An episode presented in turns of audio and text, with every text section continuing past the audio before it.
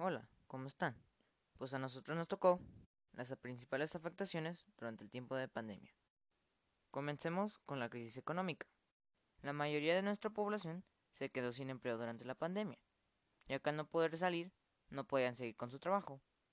Después de esto, sigue la corrupción en México. La corrupción en México ha aumentado más en la pandemia, ya que al tener a la sociedad aislada y con temor, en lo que menos piensan es en la política y en los desfaltos que hace el gobierno. Después sigue el desempleo. El impacto de la pandemia se ha manifestado en una forma más intensa y dramática en el empleo. La tasa de desocupación a nivel nacional se ubica alrededor de un 20%, el doble de las registradas a comienzos de año. Y terminamos con ambiente social y educación. A partir del 20 de marzo de 2020, más de 1.600 millones de niños y jóvenes no asistieron a la escuela, y ahora aislados y sin tener un ambiente social, puede ser más estresante para ellos. Pero hemos estado saliendo adelante.